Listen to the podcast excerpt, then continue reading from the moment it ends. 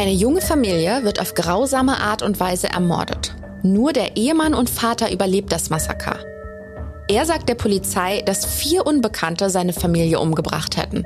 Aber die Spuren am Tatort sind spärlich, die Beweislage dünn. Zeugenaussagen sind verwirrend und widersprüchlich und die Ermittler stehen vor einem Rätsel. Waren die Täter wirklich vier drogensüchtige Anhänger des Manson-Kultes oder war es doch der liebevoll wirkende Familienvater? Denn warum löscht jemand eine ganze Familie aus, aber lässt eine Person am Leben? Der Mord an der schwangeren Colette McDonalds und ihrer zwei Töchter gehört zu den kontrovers diskutierten US-Fällen der letzten 50 Jahre. Der Fall wurde mehrmals vor dem Supreme Court verhandelt. Er hat Bücher und Filme inspiriert und auch unseren heutigen Podcast. Auch wir versuchen heute Licht ins Dunkel zu bringen in einer neuen Folge von Mordlausch.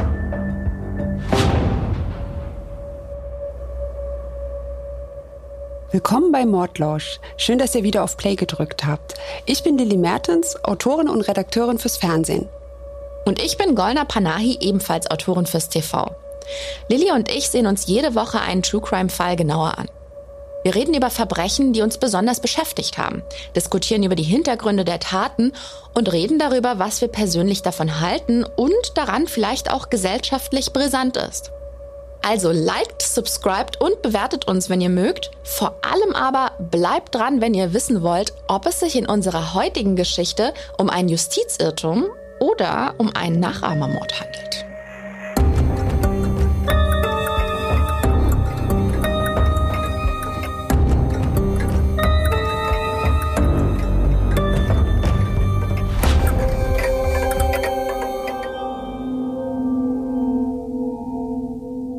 Ja, bei Mordlausch sprechen wir ja oft über grausame Verbrechen, aber dennoch vorab heute eine kleine Triggerwarnung. Wir reden über einen Fall, der sehr viele unangenehme Details enthält. Und unter den Opfern befinden sich auch Kinder. Sicherlich ist das einer der Gründe, warum dieser Fall so besonders große Aufmerksamkeit auf sich gezogen hat. Aber um wen geht's denn überhaupt? Es geht um Jeffrey McDonald, ein angesehener Militärarzt. Ein Mann, der das Land wahrscheinlich sogar heute noch in zwei Lager spaltet. Für die einen ist er ein liebender Familienvater, der für die brutale Ermordung seiner schwangeren Frau und seiner beiden Töchter unschuldig eingesperrt wurde. Die anderen sehen in ihm einen grausamen Killer, einen Familienauslöscher. Es geht um eine Nacht im Februar 1970 und die noch immer nicht endgültig geklärte Frage, was in besagter Nacht passiert ist. Aber ganz von vorn, Lilly, wie geht unsere Geschichte überhaupt los? Na, am besten mit der Frage, wer dieser Jeffrey McDonald eigentlich ist. Jeffrey McDonald wurde 1943 in New York geboren, im Stadtteil Queens. Das ist damals kein armer, aber auch kein reicher Bezirk. Die Häuser dort sind einfach und zweckmäßig. Es gibt viele kleine Geschäfte, vor allem an den großen Durchgangsstraßen, die nach Manhattan führen. Dort arbeiten auch viele der kleinen Angestellten, die hier wohnen. McDonalds Familie hat nicht viel Geld und sein Vater ist ein strenger und resoluter Mann. Dennoch ist ihm die Zukunft seiner Kinder sehr wichtig. Er bestärkt sie immer wieder, sich anzustrengen, damit sie etwas im Leben erreichen. Und der junge Jeffrey nimmt sich das zu Herzen. In der Highschool ist er sehr fleißig und bringt gute Noten nach Hause. Er engagiert sich in der Schule, wird zum Schülersprecher gewählt und sogar zum beliebtesten Schüler seiner Abschlussklasse.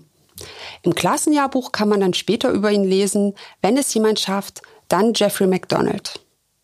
Ein Erfolgstyp also. Jeffrey McDonald ist auch ein gut aussehender Kerl. Er ist schlank, groß gewachsen, mit einer athletischen Figur.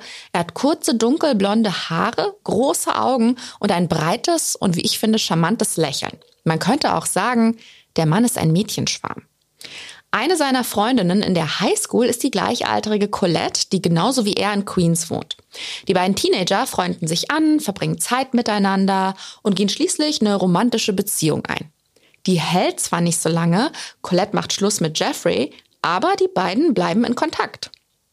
Ja, und Jeffreys Noten sind so gut, dass er ein Stipendium für Princeton erhält, damals schon eine der besten Universitäten in den USA. Dort beginnt er 1962, also mit 19 Jahren, Medizin zu studieren. Und in seinem zweiten Studienjahr nimmt er wieder Kontakt zu Colette auf, die inzwischen ebenfalls studiert, und zwar an einer Universität im Norden New Yorks. Jeffrey fährt häufig zu ihr, um sie zu besuchen. Die Gefühle für sie sind anscheinend nie so wirklich abgekühlt. Colette wird eher als schüchterne Person beschrieben. Sie hat blonde Haare, die sie zu der Zeit im typischen 50er-Jahresstil halblang trägt und wie viele junge Frauen trägt sie moderne, kurz geschnittene Kleider. Sie hat ausdrucksstarke Augen und ein zurückhaltendes, aber sehr freundliches Lächeln. Ja, und als Colette ihm gesteht, dass sie ein Kind erwartet, macht er ihr einen Antrag. So war das wohl früher.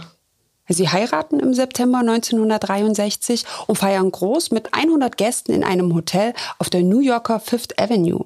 Die Hochzeitsfeier bezahlen sie allerdings nicht selbst, sondern die Eltern von Colette und Jeffrey.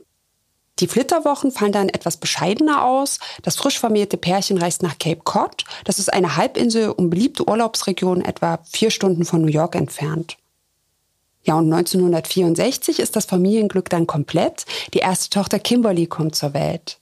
Und Colette unterbricht nach der Geburt auch erstmal ihr Studium, um sich komplett auf ihre Mutterrolle zu konzentrieren. Doch es ist auch eine schwierige Zeit für das Paar. Das Geld ist knapp und auch die Wohnsituation ist nicht gerade optimal. Die McDonalds ziehen in den nächsten Jahren immer wieder um. Jeffrey McDonald befindet sich noch mitten im Studium, hat also noch kein geregeltes Einkommen, um seine Familie zu versorgen. Er muss diverse Nebenjobs annehmen, damit sie über die Runden kommen. Sie leben in äußerst bescheidenen Verhältnissen, vor allem als die McDonalds nach Chicago übersiedeln, damit Jeffrey dort sein Studium fortsetzen kann. Da lebt die Familie nämlich zu dritt in einer Einzimmerwohnung. 1967 kommt dann ihre zweite Tochter Kristen zur Welt. Im Jahr darauf ist Jeffrey McDonald fertig mit Studieren und die McDonalds ziehen erneut um. Dieses Mal wieder zurück nach New Jersey in eine kleine Stadt namens Bergenfield nahe der Metropole New York City. Hier absolviert er an einem renommierten New Yorker Krankenhaus eine zusätzliche Spezialisierung in Thoraxchirurgie. Er muss einige 36-Stunden-Schichten schieben, hat kaum Schlaf, ist ständig erschöpft und da bleibt natürlich auch wenig Zeit für die Familie. Jeffrey sagt später einmal, dass 1968 für ihn, aber auch für seine Frau ein schrecklich aufreibendes Jahr gewesen ist. Ich weiß ja nicht, was dir durch den Kopf geht, wenn du 1968 hörst, aber ich denke da an Rockmusik, Bürgerrechtsbewegungen, Studenten- und Friedensproteste auf den Straßen, aber auch an die Attentate auf Martin Luther King und JFK. Die zweite Hälfte der 1960er Jahre ist eine aufwühlende und unbeständige Zeit in den USA. Auf der einen Seite erreicht der Kalte Krieg mit den Auseinandersetzungen in Vietnam einen traurigen Höhepunkt. Also ein kurzer Exkurs. Die USA haben in Vietnam ab 1963 den eher westlich orientierten Süden des Landes gegen den kommunistischen Norden unterstützt und dort einen Stellvertreterkrieg gegen die Sowjetunion geführt. Für die Bevölkerung Nordamerikas bedeutet das, junge Männer werden eingezogen und nach Vietnam in den Krieg geschickt. Auf der anderen Seite ist es auch die Zeit der Hippies, der Flower Power Bewegung der freien Liebe, Sex, Drugs und Rock'n'Roll. Led Zeppelin spielen ihr erstes Album ein, Crosby, Stills und Nash finden zueinander, junge Menschen hören die Musik von Janis Joplin und Jimi Hendrix. Sie fordern ein Ende des Krieges, ziehen durch die USA, suchen Alternativen zu den alten konservativen Lebenskonzepten und träumen von einer anderen, friedlicheren Welt. Es liegt Veränderung in der Luft. Ob sie zum Guten oder Schlechten führt, das ist den meisten Menschen noch nicht ganz klar. Und in diese unruhige Zeit fallen auch die sogenannten Manson-Morde. Nicht jede oder jeder wird vielleicht wissen, was es damit auf sich hat, daher erkläre ich euch das ganz kurz. Charles Manson war ein selbsternannter Guru, der eine Gruppe von jungen Hippies um sich geschart hat. Er predigt ihnen eine krude Mischung aus religiösem Hokuspokus, rassistischen Ansichten und seiner Vorstellung vom bevorstehenden Ende der Welt. Aber vor allem versorgt er sie mit Drogen und macht seine Anhänger damit vollkommen gefügig. Und diese Anhänger, die Mitglieder der sogenannten Manson Family, verüben in seinem Auftrag eine ganze Reihe an grausamen Morden. Unter anderem schickt Manson einige seiner Anhänger im August 1969 nach Beverly Hills zum Haus vom Regisseur Roman Polanski und der Schauspielerin Sharon Tate. Dort richten sie ein Blutbad an und töten auf bestialische Art und Weise fünf Menschen, darunter auch die hochschwangere Sharon Tate selbst. Und nur einen Tag später töten weitere Anhänger der Manson Family ein reiches Unternehmerpaar auf nicht minder brutale Weise. Sie fesseln die Opfer und stechen viele Male mit Messern auf sie ein. Ein besonderes Merkmal der Taten sind Botschaften oder Wörter, die mit Blut an die Wand geschmiert werden. Zum Beispiel das Wort Pig oder das Wort War, also Schwein oder Krieg. Außerdem lassen die Täter zum Teil Stichwaffen in den Körpern ihrer Opfer stecken. Neben Stichwaffen wie Messer kommen auch Revolver zum Einsatz. Und die Taten finden in der Nacht statt und werden von mehreren Anhängern verübt. Da fällt mir sofort der Film Once Upon a Time in Hollywood von Quentin Tarantino ein. Kennst du den? Nope, aber ich habe noch überlegt, ob ich mir den für heute angucken soll. Da geht es unter anderem auch um die Manson Family. Allerdings hat die Geschichte einen weniger tragischen Ausgang als unsere. Kann man sich auf jeden Fall angucken. Top Soundtrack steht schon auf meiner Movie-Liste. Aber zurück zu unserem Fall. Die Grausamkeit der Taten sorgt erwartungsgemäß, also der Manson-Morde sorgt erwartungsgemäß für Schlagzeilen und schockiert ganz Amerika. Natürlich auch, weil es sich bei den Opfern um mehr oder weniger bekannte Persönlichkeiten handelt und die Täter zumindest nach außen wie friedlebende Hippies wirkten. Jetzt haben wir ganz schön ausgeholt, aber damit habt ihr alle Hintergrundinfos für die Tat, über die wir in unserer heutigen Folge sprechen. Der Vietnamkrieg, die Hippies und die Manson-Morde. Ja, und all diese Ereignisse haben auch Einfluss auf das Leben der McDonalds. Um seiner Familie endlich materielle Sicherheit zu bieten, tritt Jeffrey McDonald 1969 der US Army bei. Die kleine Familie muss dann auch in der folgenden Zeit wieder mehrmals umziehen, von New York nach Texas, von Texas nach Georgia. Das stelle ich mir unfassbar anstrengend vor. Ich ziehe ja auch ständig um ich meine, in Berlin ist man ja im Grunde immer auf Wohnungssuche. Das werden unsere Berliner Mordlauschis bestimmt bestätigen. Aber ich muss sagen, je älter ich werde, desto bequemer werde ich irgendwie auch. Und mit zwei Kleinkindern stelle ich mir das ungleich stressiger vor, oder? Ja, auf jeden Fall. Ich habe letztens erst beim Umzug einer vierköpfigen Familie geholfen. Da haben sich glücklicherweise die Großeltern um die Kids gekümmert, solange wir Kisten geschleppt und gemalert haben. Aber es war trotzdem super anstrengend. Glaube ich dir.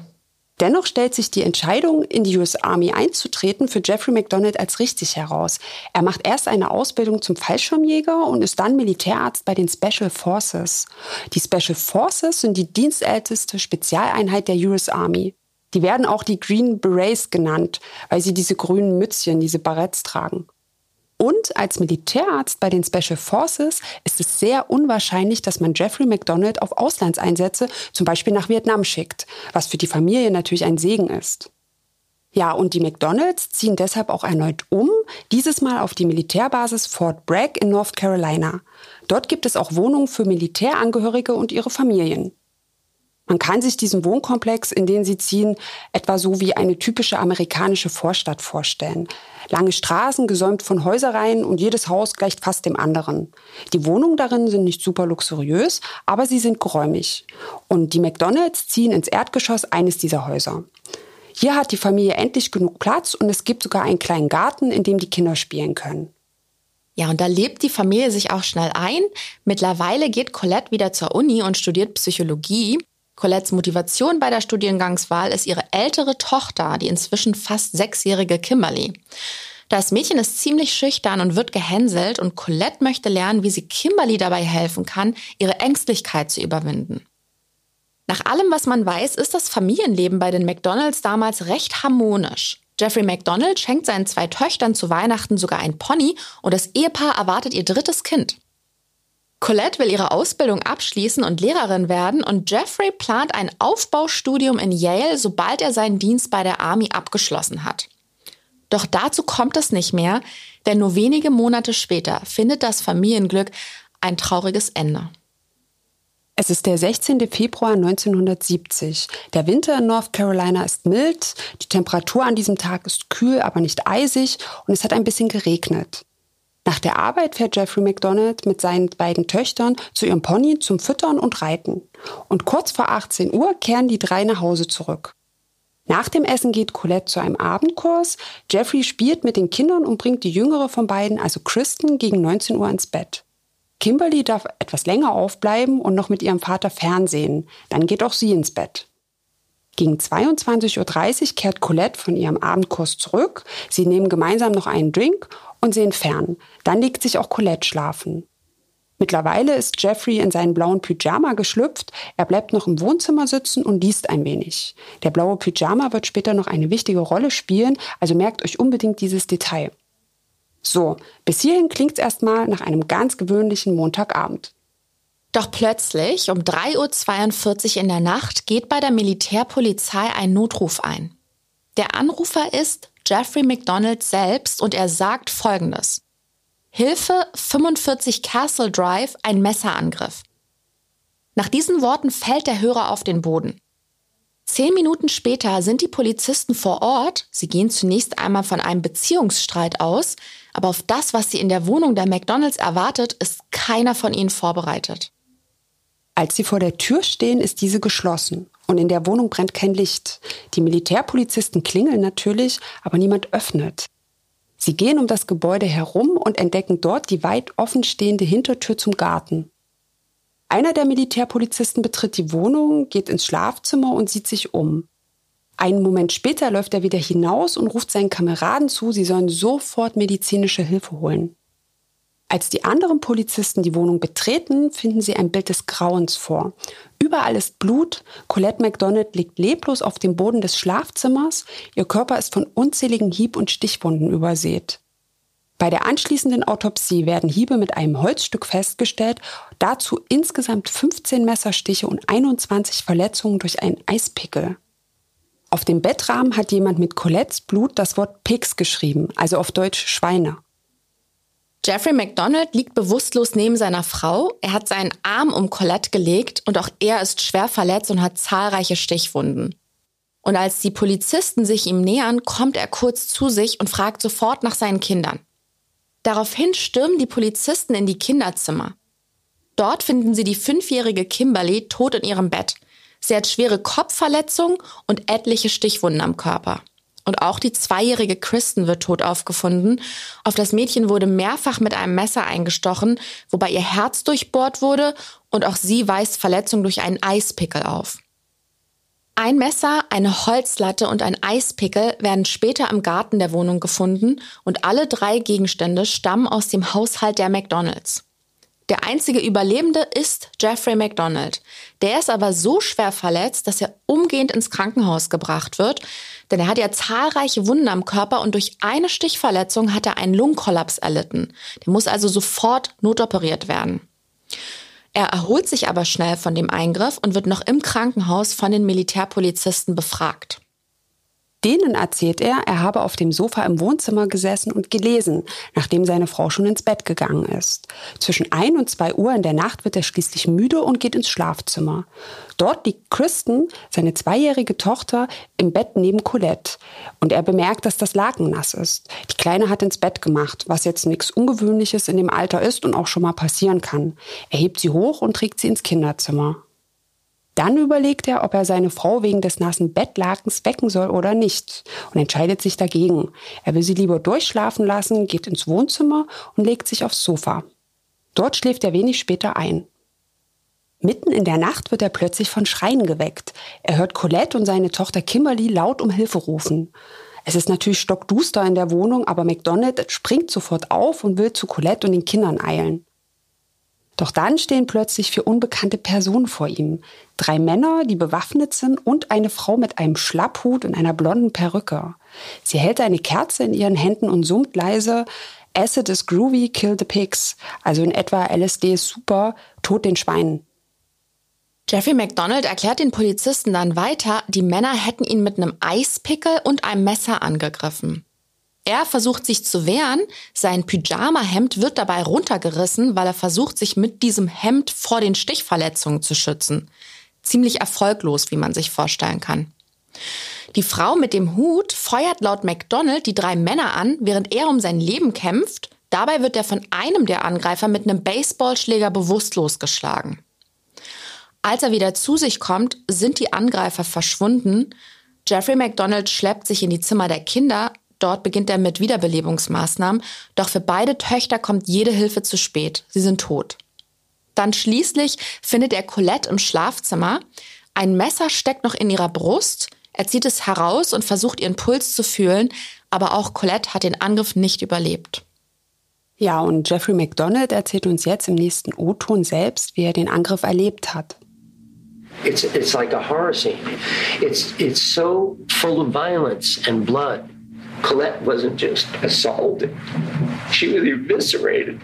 I gave her mouth to mouth breathing, and the air was bubbling back out through her chest. Er beschreibt hier sehr aufwühlend und emotional, wie er Colette vorgefunden hat und wie er versucht hat, sie noch wiederzubeleben. Leider ohne Erfolg. Er deckt sie daraufhin mit seinem zerfetzten Pyjamahemd zu, schleppt sich mit letzter Kraft zum Telefon und wählt den Notruf. Das ist die Version, die Jeffrey McDonald den Ermittlern schildert und an die er bis heute festhält. Also nochmal ganz kurz, laut Jeffrey McDonald haben die Täter Messer und ein Eispickel benutzt. In Colettes Körper steckte ein Messer noch in der Brust. Und dann haben sie auch noch mit Blut das Wort Pigs, also Schweine, an den Bettpfosten geschmiert. Das alles erinnert doch stark an die Manson-Morde. Allerdings, natürlich wird nun die Wohnung der McDonalds untersucht. Sie ist ja jetzt ein Tatort. Und dabei unterlaufen den Ermittlern eine ganze Menge Fehler. Zum einen wird der Tatort nicht richtig abgesperrt. Allerlei Polizisten und Helfer gehen in der Wohnung ein und aus. Es wird zum Beispiel ein Nachbar dazugeholt, um die Toten zu identifizieren. Aber auch Möbel und Gegenstände werden angefasst, aufgehoben und verrückt.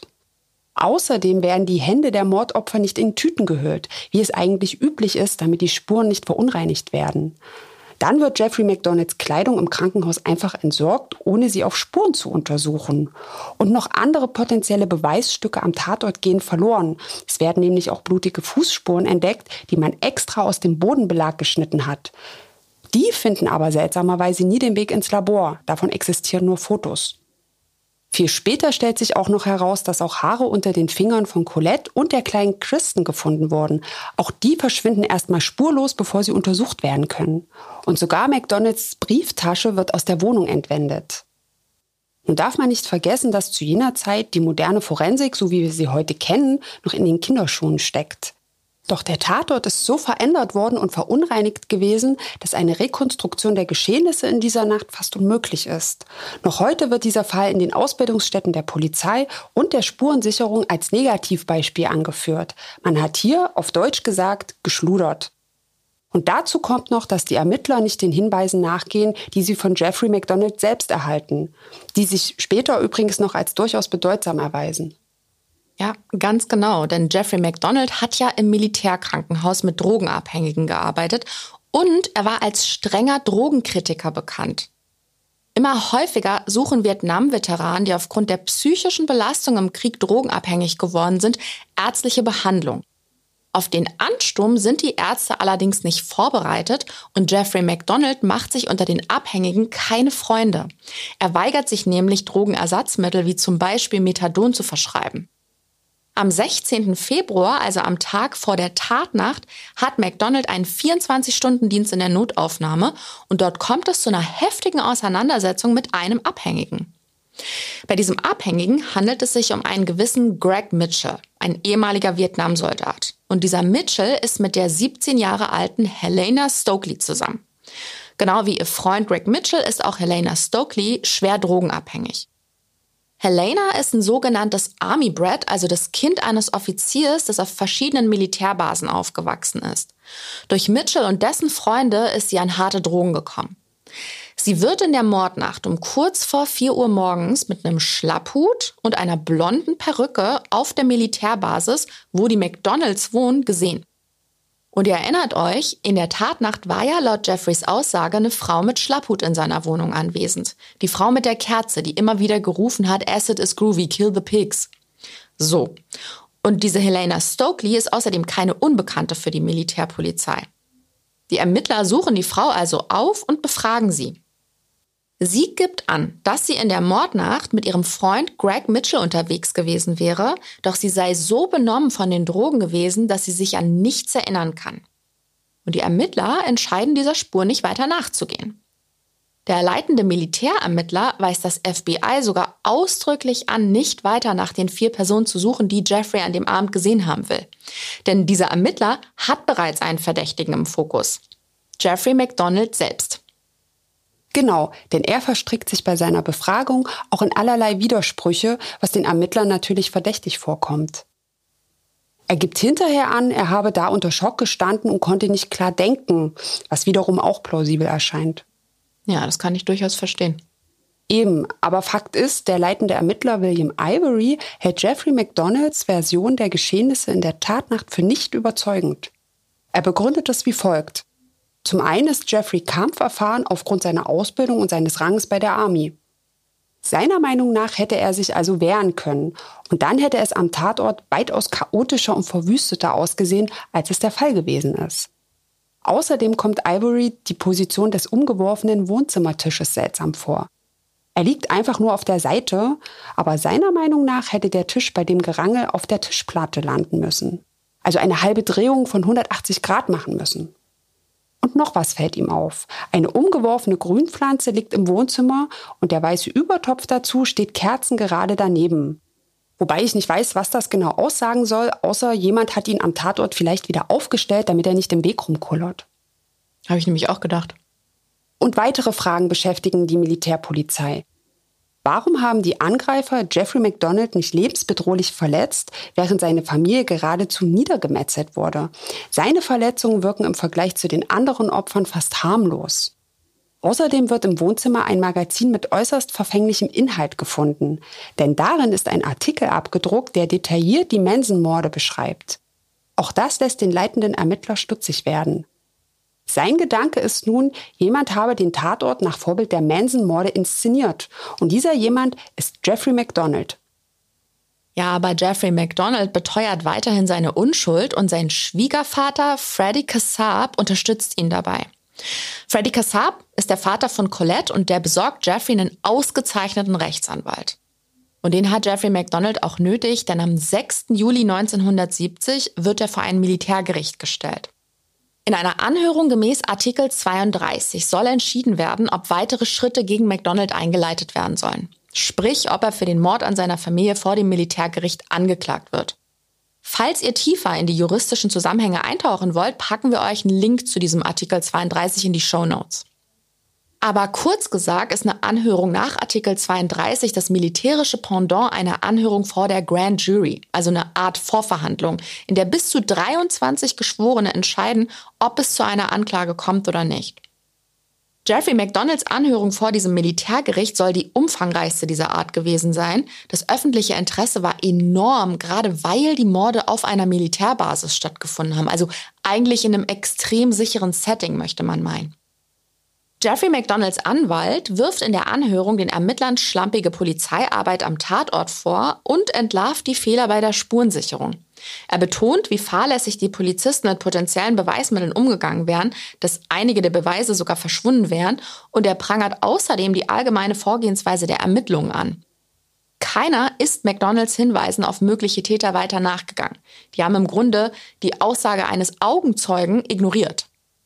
Die Frage nach dem Warum ist schnell beantwortet. Der leitende Militärermittler, wir hatten es vorhin ja gesagt, geht davon aus, dass McDonald das Chaos und die Kampfspuren am Tatort bloß inszeniert hätte. Er hält McDonald für den Täter. Der Vorsitzende der Anhörung hegt daran aber erhebliche Zweifel und entscheidet daraufhin, den Tatort zu besichtigen und sich selbst ein Bild zu machen. Und hier liegt der Fokus auf dem schweren Couchtisch. Ihr erinnert euch, der Ermittler besteht ja darauf, dass der wuchtige Tisch bei dem Gerangel eigentlich auf der Tischplatte gelandet sein müsste. Der Vorsitzende begibt sich also zum Tatort und lässt es drauf ankommen, tritt gegen den Tisch und der kippt um und landet nicht etwa auf der Tischplatte, sondern fällt auf die Seite. Also genauso wie der Tisch am Tatort vorgefunden wurde. Und daraufhin kommt er zu dem Schluss, dass eine Inszenierung des Tatorts sehr abwegig ist. Aber das ist noch nicht alles. Es gibt außerdem tatsächlich einen Zeugen, der McDonalds Aussage bestätigen kann. Der will ja in der Tatnacht in seinem Haus eine Frau mit Schlapphut gesehen haben. Wir hatten es schon erwähnt. Und ein Militärpolizist hat in der Tatnacht seinem Vorgesetzten gemeldet, eine Frau mit blonden Haaren und Schlapphut auf dem Gelände gesehen zu haben. Tja, kein Motiv, schlampige Ermittlungen und zwei Verdächtige, die nicht weiter unter die Lupe genommen worden sind. Man kann sich denken, was das bedeutet. Der Militärrichter kommt am 13. Oktober 1970 bei dieser Anhörung gemäß Artikel 32 zu der Einschätzung, die Vorwürfe gegen Jeffrey McDonald sind haltlos. Und er empfiehlt, die Ermittlungen in Richtung Helena Stokely weiterzuführen. Okay, also das Militärgericht hält Jeffrey McDonald also für unschuldig. Er wird ehrenhaft aus der Armee entlassen und kann jetzt versuchen, sein Leben irgendwie weiterzuleben. Das öffentliche Interesse an dem Fall flacht natürlich nicht so schnell ab. Viele halten ihn immer noch für den Mörder und Jeffrey McDonald geht auf die Presseanfragen auch bereitwillig ein und gibt Interviews, um die Öffentlichkeit von seiner Unschuld zu überzeugen. Währenddessen kämpfen die Eltern von Colette darum, dass der Mord an ihrer Tochter und ihren Enkelkindern aufgeklärt wird. Insbesondere Colettes Vater Freddy Kassab engagiert sich dafür. Er will den Untersuchungsbericht der Army einsehen und Jeffrey McDonald verspricht ihm auch, ihn dabei zu unterstützen. Macht er aber nicht. Er vertröstet seinen Schwiegervater stattdessen immer nur und das kann Freddy Kassab nicht verstehen. Er wird misstrauisch, denn in seinen Augen scheint Jeffrey McDonald gar kein Interesse an der Auflösung des Falls zu haben. Die Telefongespräche zwischen Freddy Kassab und seinem ehemaligen Schwiegersohn werden feindseliger. Das Verhältnis zwischen den beiden Männern kühlt immer weiter ab und irgendwann beginnt Kassab sogar die Telefonate aufzuzeichnen. In einem dieser Telefonate behauptet Jeffrey McDonald, dass er einen der Mörder gefunden habe. Er hätte den Mann sogar gefoltert und umgebracht, um sich für die Morde an seiner Familie zu rächen. Später behauptet McDonald allerdings, er hätte das Freddy Kassab bloß gesagt, um ihn zu beruhigen. Leider hat der sich davon ganz und gar nicht beruhigen lassen. Ja, und der endgültige Bruch mit den Schwiegereltern tritt ein, als Jeffrey McDonald nur zehn Monate nach den schrecklichen Geschehnissen in der Talkshow von Dick Cavett auftritt. Dick Cavett ist in den 60er, 70er Jahren ein bekannter amerikanischer Talkshow-Moderator und seine Show ist damals extrem populär und wird landesweit ausgestrahlt. Normalerweise interviewt Dick Cavett Hollywood-Stars und berühmte Musiker. Dass er Jeffrey McDonald eingeladen hat, ist daher schon besonders. Natürlich erwarten alle, nicht zuletzt seine früheren Schwiegereltern, dass der trauernde Familienvater dort über den Verlust seiner Familie spricht. Und die Casabs sind dann ziemlich irritiert von seinem Auftritt dort. Er lacht und scherzt mit dem Moderator und er lässt sich über die Inkompetenz der Ermittler und über die US Army aus. Das nimmt innerhalb des Gesprächs sehr viel Raum ein. Hören wir mal rein. Apparently they didn't think enough. Uh, I'm not being snide in any manner. I mean, apparently they really didn't think about any of these little things like a motive for the crime or how I could uh, inflict 23 wounds on myself, uh, some of which were uh, potentially fatal. Ich übertrage das mal kurz. Er kritisiert hier, dass vieles, wie zum Beispiel das Motiv, nicht genügend beachtet worden ist und wie man ihm unterstellen kann, er habe sich die 23 Stichwunden selbst zugefügt. Das lässt ihn natürlich ziemlich arrogant und überheblich erscheinen. Und er sagt auch kaum etwas über Colette und die Kinder. Damit haben die Kesabs natürlich gar nicht gerechnet. Jeder trauert anders, das wissen wir ja mittlerweile, beziehungsweise konnten wir das auch in anderen Mordfällen, über die wir berichtet haben, schon beobachten. Mhm. Aber naja, Jedenfalls sind die Kesabs enttäuscht, wenngleich Jeffrey zumindest noch am Ende seines Besuchs etwas sehr Berührendes erzählt. Jeden Morgen, wenn er aufwacht, denkt er für einen kurzen Moment, dass seine Familie noch bei ihm ist, bis er realisiert, was geschehen ist und dass sie eben nicht mehr da sind. Krass. Eine enge Verwandte hat im Nachhinein sein Verhalten in der Show so interpretiert, dass er im Fernsehen stark und nicht angreifbar wirken wollte und die Menschen sein Auftreten dort einfach falsch gedeutet haben. Aber manche Äußerungen von ihm sind da wirklich irgendwie fragwürdig. Wir hören mal in eine andere Stelle aus der Show rein. Well, at the risk of, uh saying unbelievable things, but they're true. Mm-hmm. There was no evidence, which is the uh, really fascinating thing about the whole case. Hier sagt er, dass das Faszinierende und Unglaubliche an dem Fall eigentlich ist, dass es keinerlei Beweise gegen ihn gibt. Hm, alles in allem ein Auftritt, der sehr ambivalent aufgenommen wird. Vor allem die Kesabs sind not amused.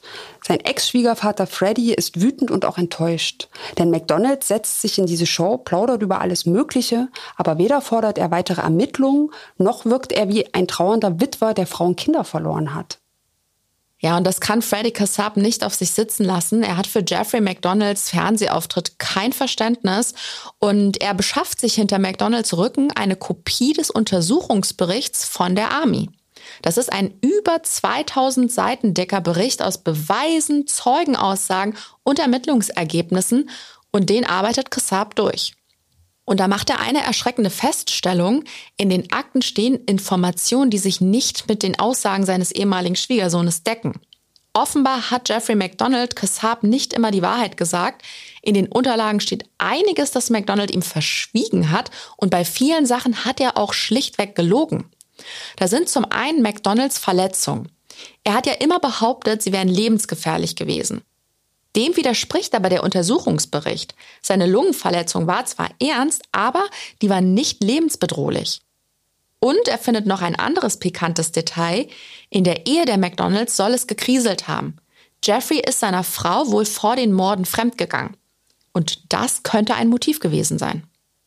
Was dabei auch interessant ist, Freddy Kazab wird bei seinen privaten Ermittlungen von William Ivory unterstützt. Das ist der ehemalige leitende Ermittler von der Army, der damals auf der Militärbasis die Untersuchung des Falls geleitet hat. Er will sich nämlich ebenfalls nicht damit zufrieden geben, dass McDonald auf freiem Fuß ist. Gemeinsam gehen er und Freddy Kazab noch einmal alle Unterlagen und gesammelten Hinweise durch. Und Freddy Kazab besucht die Militärbasis selbst. Ihm wird zum ersten Mal Zugang zum Tatort gewährt. Dieser ist all die Jahre nicht verändert worden, weil die Ermittlungen offiziell immer noch nicht abgeschlossen sind. Ja, man kann sich ausmalen, wie schlimm das für ihn gewesen sein muss, zumal überall noch die Blutflecken von der Tatnacht zu sehen sind. Kazab ist natürlich kein Polizist, aber er glaubt hier einen wichtigen Anhaltspunkt entdeckt zu haben. Nirgends sind eindeutige Spuren von unbekannten Angreifern zu finden. Die Spuren, die gefunden wurden, stammen seiner Meinung nach nur von Jeffrey McDonald selbst. Und Freddy Kazeb hat sich dazu auch mal in einem Interview geäußert. Hört mal rein. With agents, I was allowed in the house to reconstruct the murders from his story of what happened in that house that night. And nothing fit. Absolutely nothing. It couldn't have happened the way he said it did. Er erklärt, dass er am Tatort versucht habe, die Morde zu rekonstruieren. Doch für ihn hat da nichts zusammengepasst. So wie Jeffrey McDonald ihm den Ablauf in der Tatnacht erzählt hat, kann es sich für ihn nicht abgespielt haben. Ja, und da reißt Freddy Kassab endgültig der Geduldsfaden. Er setzt alles daran, dass das Verfahren gegen Jeffrey McDonald wieder aufgenommen wird. Doch der Weg zu einem neuen Prozess ist steinig. Es gibt einige juristische Hürden zu meistern.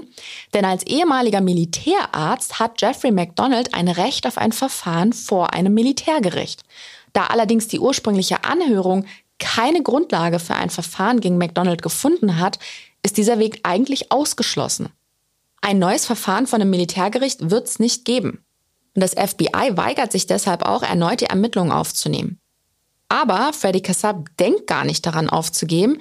Man darf ja auch nicht vergessen, es geht immerhin um sein eigenes Kind. Also ich persönlich kann gut verstehen, dass er wissen will, wer Colette und ihren Töchtern das angetan hat und ob sein Verdacht vielleicht stimmt und Jeffrey McDonald was mit der Sache zu tun hat. So oder so, wir haben ja darüber auch schon in der letzten Folge gesprochen, ein ungeklärtes Verbrechen ist insbesondere für die Angehörigen kaum auszuhalten. Ja, und Jeffrey McDonald ahnt von diesen Entwicklungen nichts. Er hat sich ja ein neues Leben in Kalifornien aufgebaut, arbeitet als Notarzt in einem Krankenhaus in Long Beach und verdient dort gutes Geld. Er trifft sich wieder mit Frauen, hat sich ein Boot gegönnt und fährt einen schicken Sportwagen. Das Verhältnis zu seinen ehemaligen Schwiegereltern ist zwar extrem angespannt, aber eigentlich hat er im Großen und Ganzen seine Vergangenheit hinter sich gelassen. Schließlich zahlen sich die Mühen von Freddie Kassab und William Ivory aus. Der Fall landet vor einer Grand Jury und die entscheidet 1975, Jeffrey McDonald wegen des Mordes an seiner Frau und seinen beiden Töchtern anzuklagen. McDonald versucht gegen die Entscheidung der Grand Jury vorzugehen, um es halt nicht um einen Mordprozess kommen zu lassen. Die Klagen und Gegenklagen gehen bis vor den Supreme Court, dem obersten Gerichtshof der USA, und der entscheidet schlussendlich, dass das Verfahren zugelassen wird. Jeffrey McDonald muss wegen Mordes vor Gericht. Aber bevor wir vor Gericht weitermachen, fassen wir noch mal kurz zusammen. In der Nacht vom 17. Februar 1970 werden Colette McDonald und ihre beiden Töchter tot in der Familienwohnung auf einer Militärbasis aufgefunden.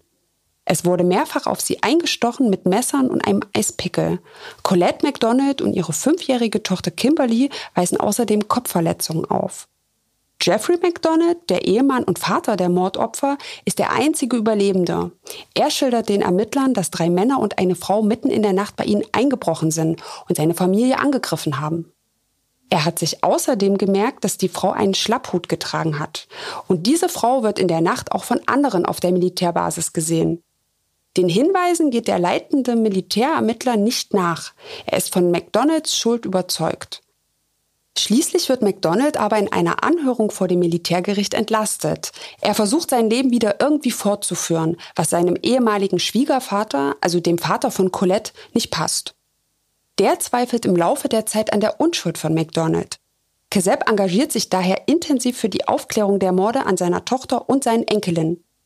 Schließlich landet der Fall vor einer Grand Jury, die dafür stimmt, dass McDonald wegen Mordes angeklagt wird. Der Fall geht bis in die höchste Instanz, zum obersten Gerichtshof der USA. Und dort wird entschieden, dass das Verfahren gegen Jeffrey McDonald zulässig ist. Der Prozess startet für Jeffrey McDonald allerdings ziemlich holprig. Seine Verteidigung will mit einem psychologischen Gutachten zeigen, wie abwegig es ist, dass Jeffrey McDonald die Morde begangen haben soll. Aber die Anklage hat ebenfalls ein Gutachten erstellen lassen. Und das zeigt ein ganz anderes Bild von Jeffrey McDonald. Es stellt ihn als gefühllosen Narzissten und Psychopathen dar, der seine Frau und seine Kinder in blinder Wut ermordet haben soll.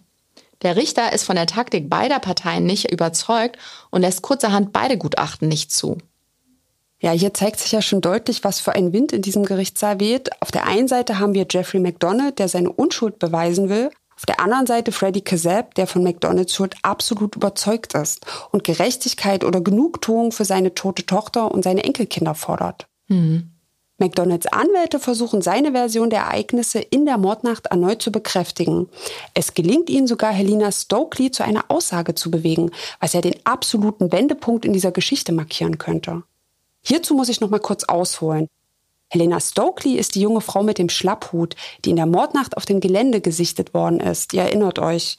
Sie ist von Anfang an eine Verdächtige gewesen und das aus guten Gründen.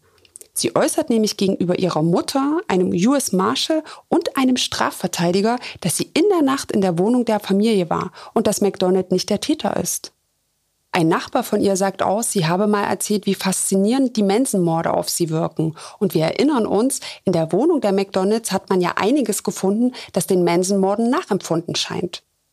Gollner hat ja vorhin schon erzählt, sie hätte auch ein Motiv, denn ihr Partner Greg Mitchell ist ein Vietnam-Veteran, wie sie schwer drogenabhängig und hat psychische Probleme. Und mit McDonald hat es ja kurz vor den Morden Streit gegeben, weil er diesen Greg Mitchell kein Methadon verschreiben wollte. Beide haben mehreren Leuten gestanden, an den Morden beteiligt gewesen zu sein. Sie seien in jener Nacht im Haus der McDonalds gewesen, um Jeffrey zur Rede zu stellen, warum er ihnen keine Ersatzdrogen verschreibt. Helena Stokely soll zuvor bei den McDonalds angerufen haben, um sicherzustellen, dass die Familie zu Hause ist. Dann hätten sie und ihre Freunde Drogen genommen und seien zu ihnen gefahren. Doch damals bei den Befragungen durch die Militärpolizei haben sie das alles wieder dementiert und bestritten, sodass sie danach einfach wieder gehen durften. Aber sieben Zeugen, darunter Polizisten und auch Freunde des Pärchens, werden dazu im Zeugenstand befragt. Sie alle geben wieder, was Helena Stokely ihnen über die Mordnacht erzählt hat. Doch als sie selbst in den Zeugenstand gerufen wird, passiert das Unfassbare. Sie sagt völlig überraschend aus, sie könne sich an nichts mehr erinnern, was in der Mordnacht geschehen ist, weil sie Drogen genommen hat und schwer abhängig ist. Aufgrund ihres Drogenkonsums ist Stokely für den Richter nicht mehr glaubwürdig. Er verfügt, dass ihre Aussage den Zeugen gegenüber nicht als Beweismittel taugt. Damit sind die Aussagen aller sieben Zeugen hinfällig. Diese Wendung spielt der Anklage natürlich in die Karten. Die hat nämlich eine ganz andere Theorie vom Tathergang. Für sie gibt es nur eine schlüssige Erklärung, wie Colette, Kimberly und Kristen wirklich zu Tode gekommen sind. Und darin ist Jeffrey McDonald ein eiskalter Killer.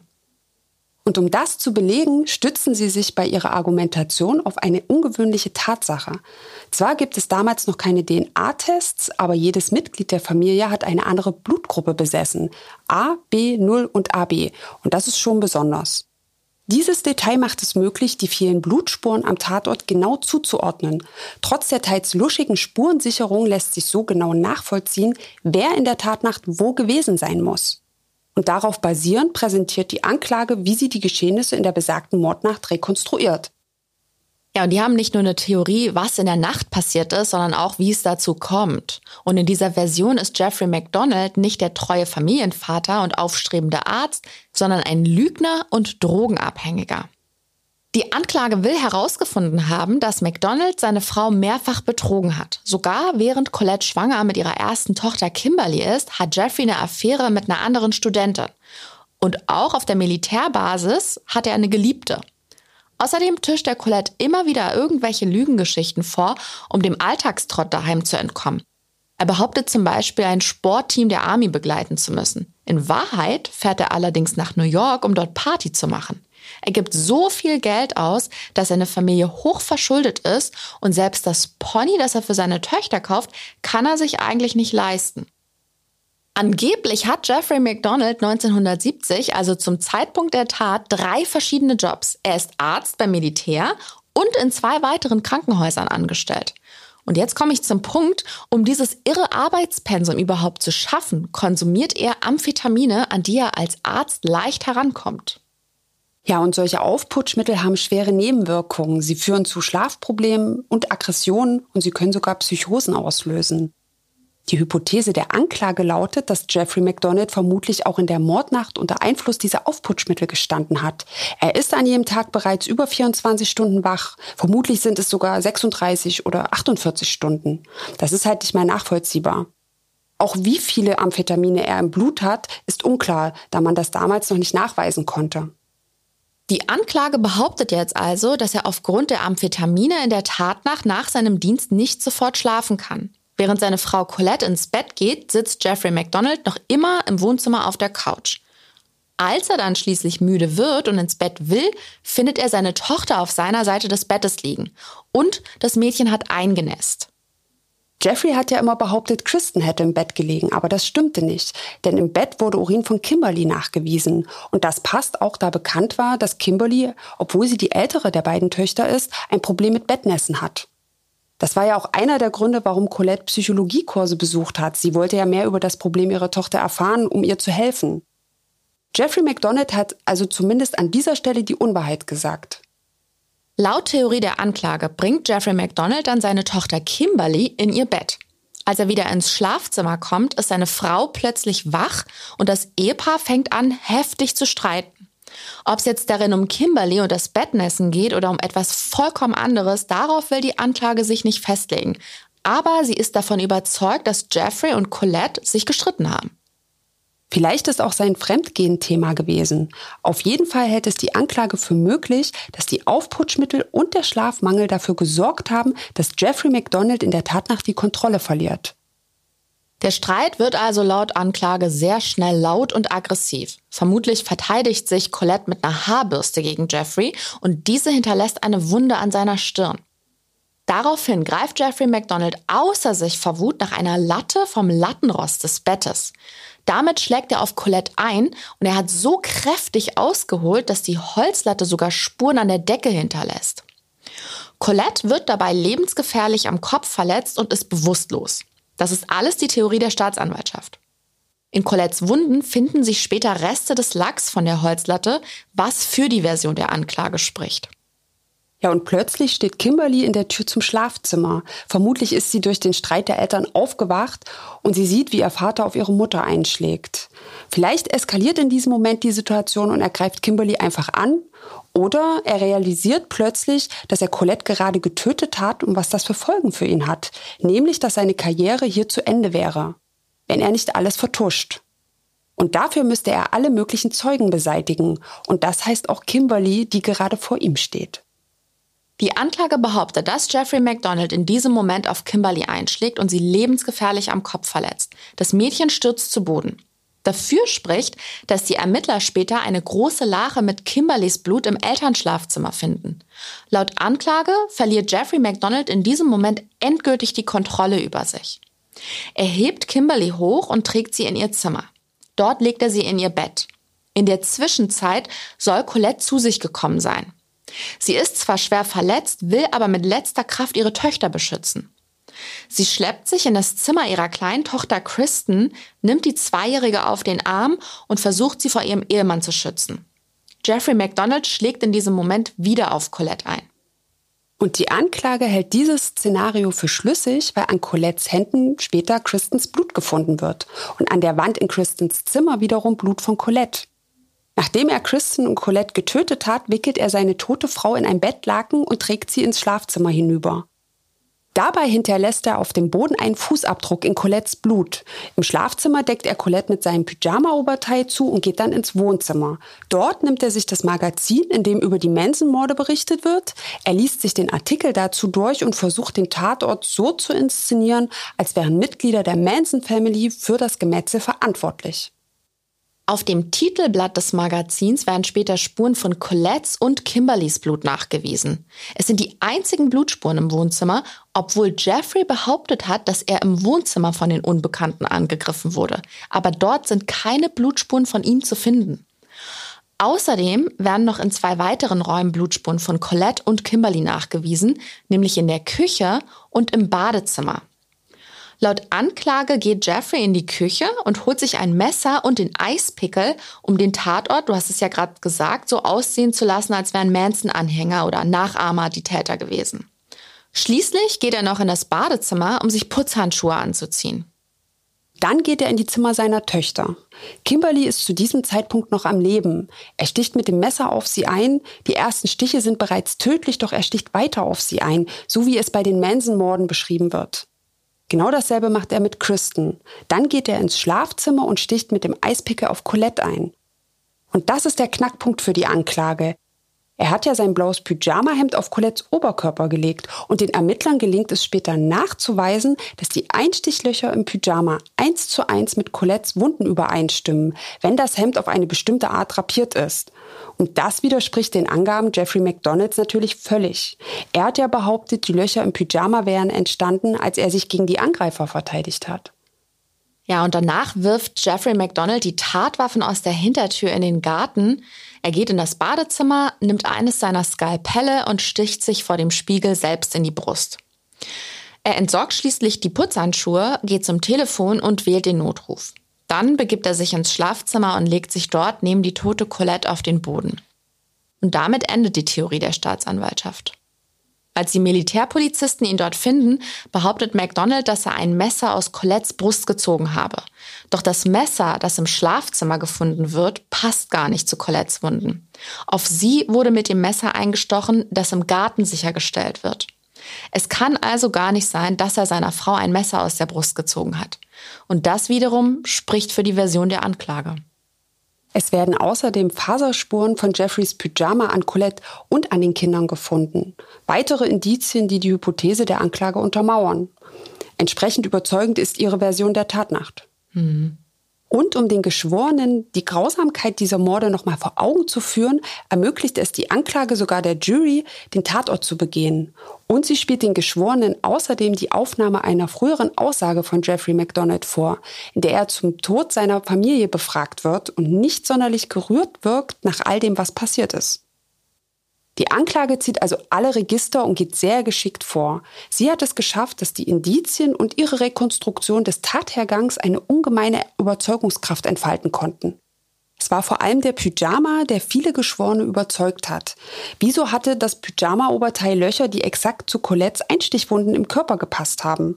Die Frage, wie das Pyjama-Hemd auf ihr liegen konnte, bevor sie mit dem Eispickel verwundet wurde, haben Jeffrey McDonald und seine Anwälte nie beantworten können. Das stimmt.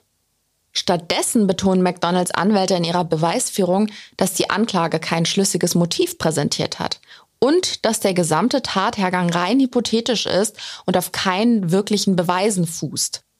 Sie erklären der Jury, dass sie einen anständigen Mann vor sich haben, dass jeder in McDonalds Umfeld ihn als liebenden Familienvater gekannt hat, dass dieser Mann seine Liebsten verloren hätte und jetzt auch noch zu Unrecht vor Gericht steht. Sie fordern einen Freispruch. Ja, und sieben Wochen später ziehen sich die Geschworenen dann zurück, um sich zu beraten. Das ist am 29. August 1979. Und sie brauchen nur etwas über sechs Stunden, um zu einer Entscheidung zu kommen. Und das Ergebnis ist vernichtend für Jeffrey McDonald. Die Geschworenen befinden ihn für schuldig, die Morde an Colette, Kimberly und Kristen begangen zu haben. Der Richter verhängt für jeden einzelnen Mord eine lebenslange Freiheitsstrafe, also dreimal lebenslänglich.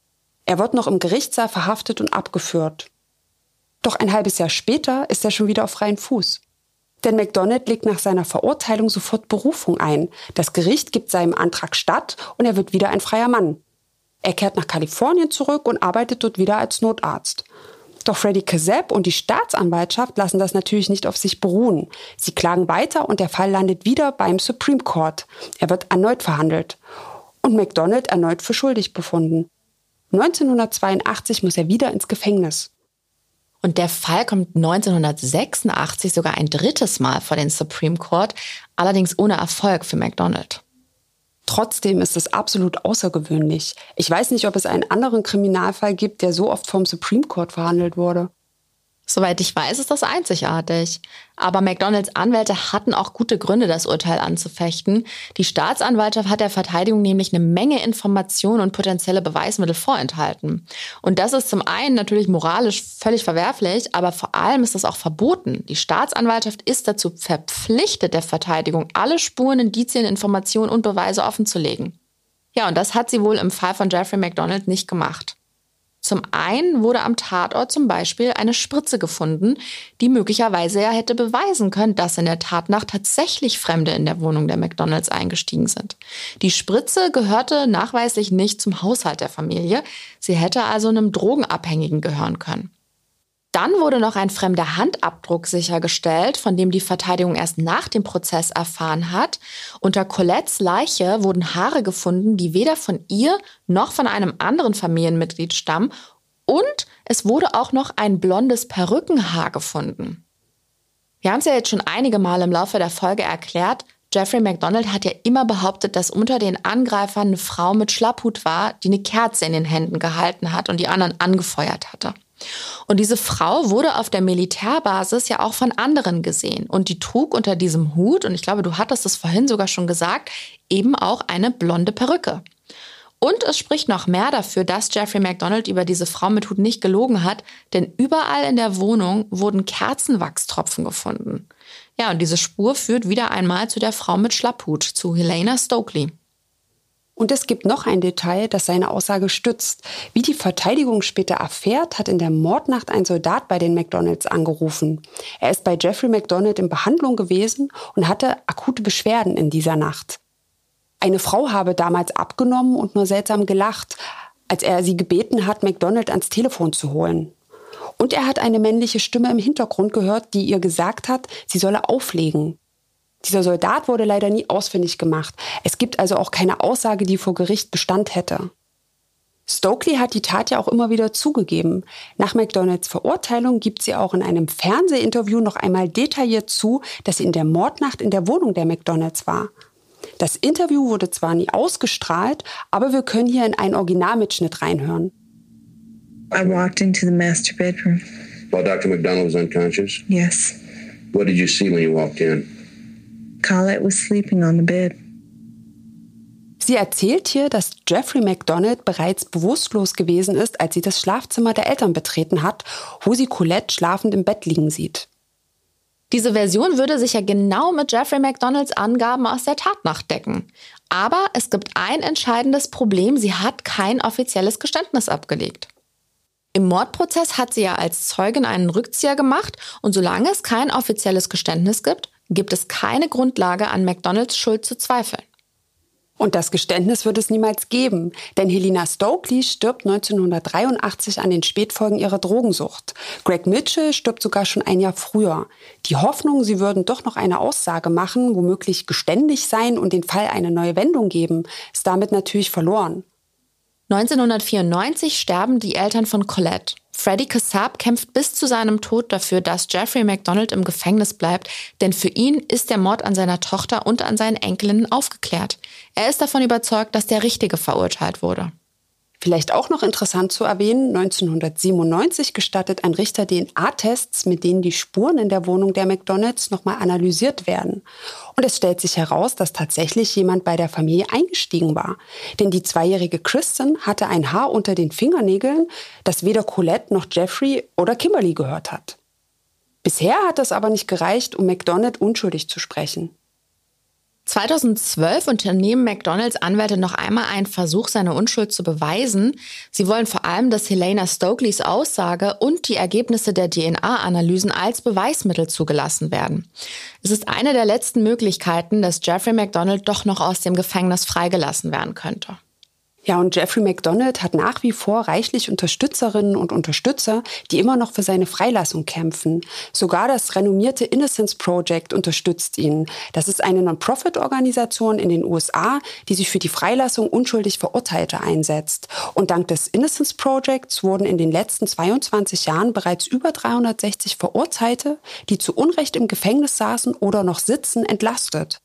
Darunter sind auch über 20 Menschen, die die Todesstrafe erwartet hätte. Und falls ihr mehr darüber wissen wollt, wir packen euch einen Link dazu in die Show Notes. Aber an seiner Lage haben all die Unterstützung und die angestrengten Prozesse bisher nichts geändert. Er sitzt weiterhin in einer Haftanstalt in Cumberland, Maryland.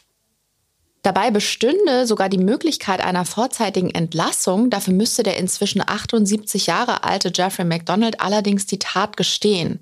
Das kommt für ihn aber nicht in Frage, das hat er selbst gesagt. Er könnte mit dem Stigma nicht leben, fälschlicherweise den Mord an seiner Familie gestanden zu haben.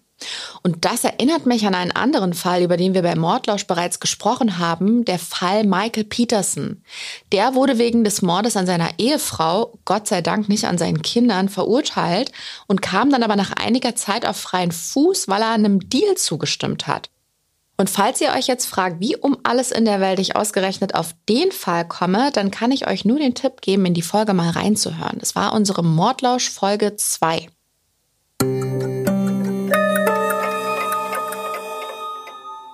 Lili, was denkst du? Sitzt Jeffrey McDonald unschuldig im Gefängnis oder ist er doch der eiskalte Killer, für den ihn Colettes Eltern gehalten haben? Tja, schwierige Frage. Einerseits möchte ich nicht daran glauben, dass ein Familienvater seine Ehefrau und seine Töchter niedermetzelt. Andererseits haben wir bei Mordlausch ja leider schon über einige grauenvolle Verbrechen auch an Kindern gesprochen. Naja, und die Anklage hat durchaus gute Argumente dafür, dass außer der Familie niemand in der Tatnacht in der Wohnung gewesen ist. Dazu noch die äußerst anschauliche Rekonstruktion der Tat, basierend auf den Blutspuren der Familie in den Räumen. Die konnte er ja auch nicht plausibel widerlegen. Allerdings ist da immer noch das fehlende Motiv. Ja, eigentlich hat die Anklage ja bloß behauptet, dass das Ehepaar sich aus irgendeinem Grund gestritten hätte und dass McDonald dann eskaliert wäre. Sie haben aber, wie du schon gesagt hast, keine Theorie für den Grund des Streits. Vielleicht das Bettnässen. Die Hypothese, dass Jeffrey unter der Wirkung von Aufputschmitteln stand, ist ja auch bloß eine Hypothese. Ich weiß nicht mal, ob ich überhaupt glaube, dass der Drogen genommen hat. Dafür gibt es gar keine Beweise.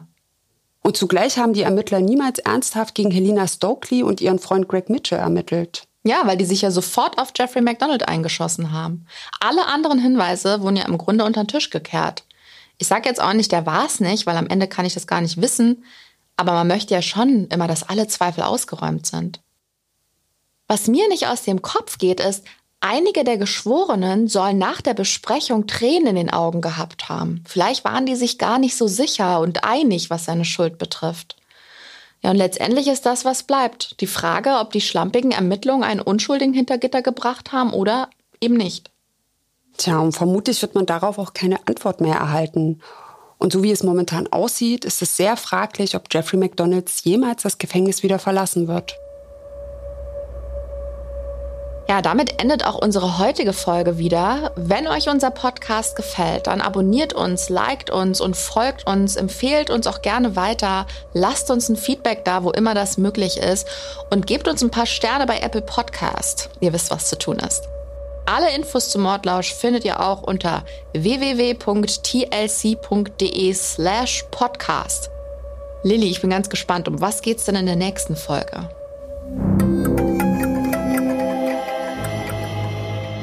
Nächste Woche reden wir über eine grausame Mordserie, die im Süden von Los Angeles in den 80er Jahren beginnt. Die Opfer, schwarze junge Frauen aus South Central, einer einkommensschwachen Gegend und sozialem Brennpunkt. Fast 25 Jahre wird es dauern, bis die Polizei von LA dem Grim Sleeper endlich das Handwerk legt. Warum und weshalb gerade ein Stück Pizza zur Festnahme des Mörders führt, das erfahrt ihr nächste Woche bei Mordlausch, eurem spannenden True Crime Podcast von TLC.